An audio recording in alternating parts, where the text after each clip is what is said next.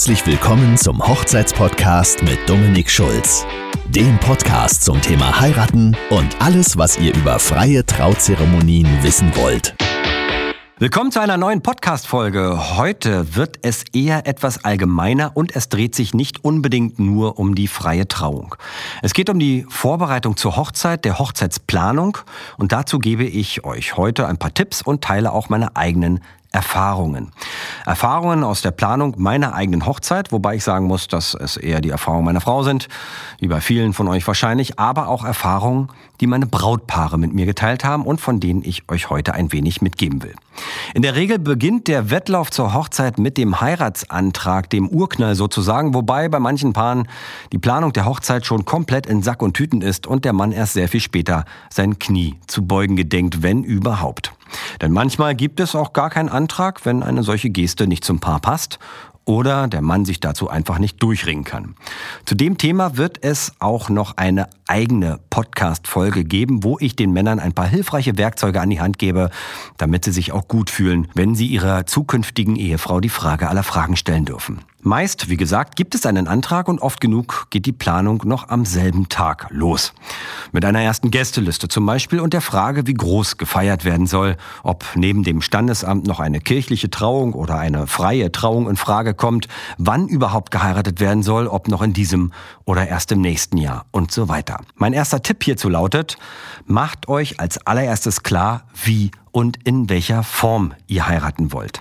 Oft genug passiert es, dass die Wünsche und Vorstellungen der Frau größer, ausgereifter und sehr viel klarer formuliert sind, weil sie sich mit dem Thema schon länger und intensiver beschäftigt. Der Mann im Allgemeinen ist von derart ausgefeilten Plänen erstmal überrascht. Hat er doch gerade erst einen Antrag gemacht und damit beginnt die Zeitrechnung für ihn bei Stunde Null.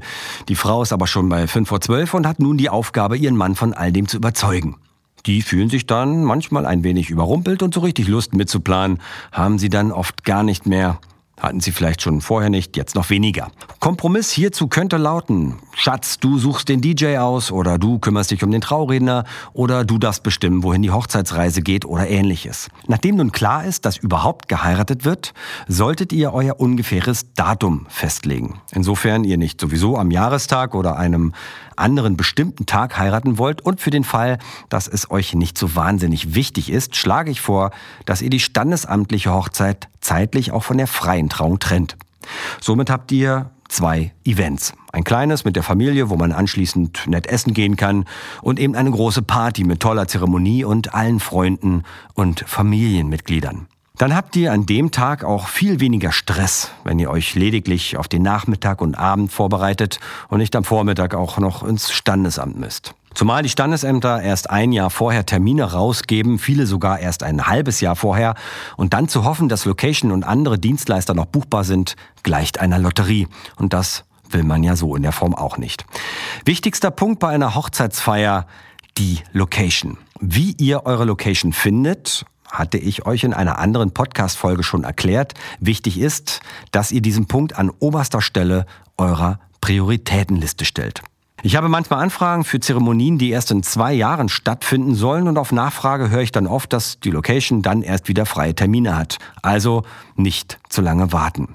Nun stellt sich natürlich auch die Frage, ob ihr eure Hochzeit komplett alleine plant oder eventuell einen Hochzeitsplaner beauftragen wollt eure Planung zu übernehmen.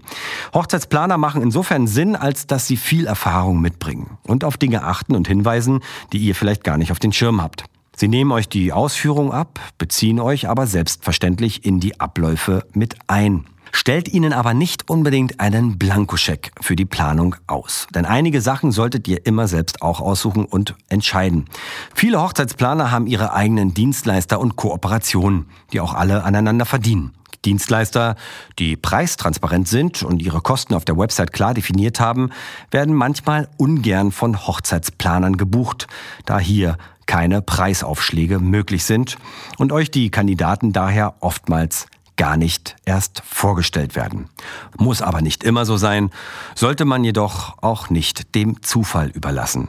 Ich kriege oft Anfragen von Hochzeitsplanern in letzter Minute, wenn ihre eigenen Leute aufgrund der hohen Kosten abgelehnt werden oder kurzerhand ausfallen.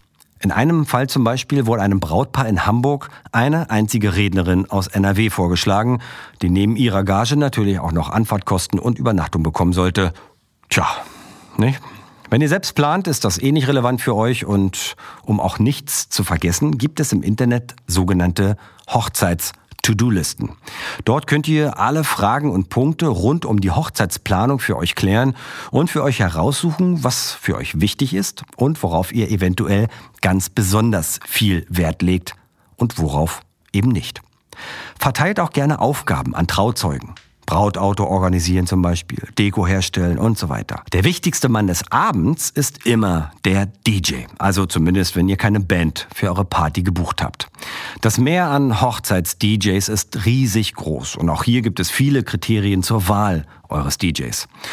Hochzeits-DJs unterscheiden sich von anderen vor allen Dingen durch ihre Vielseitigkeit, denn eine Hochzeitsgesellschaft hat immer auch mehrere Generationen, die an dem Tag natürlich auch alle auf ihre Kosten kommen sollen.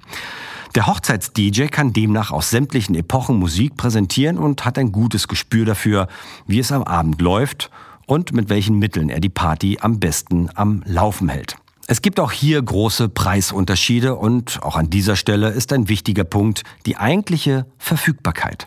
Ebenso wie Locations, Fotografen und Trauredner werden DJs recht früh in der Planung angefragt und gebucht und wenn er weg ist, ist er eben weg. Es gibt auch DJ-Agenturen, die mehrere Leute unter Vertrag haben, die sie euch anbieten können. Das sind in der Regel auch gute DJs, die viele verschiedene Gigs im Jahr haben und somit auch einiges an Erfahrung mitbringen. Fragt euren DJ danach, wie viele Veranstaltungen er oder sie im Jahr macht und ob Hochzeiten dabei vorrangig sind. Als Grundregel für die Planung gilt immer, die Dinge, die es nur einmal gibt, müssen zuallererst gebucht werden. Sprich Location, DJ, Trauredner, Musiker oder Kinderbetreuer zum Beispiel.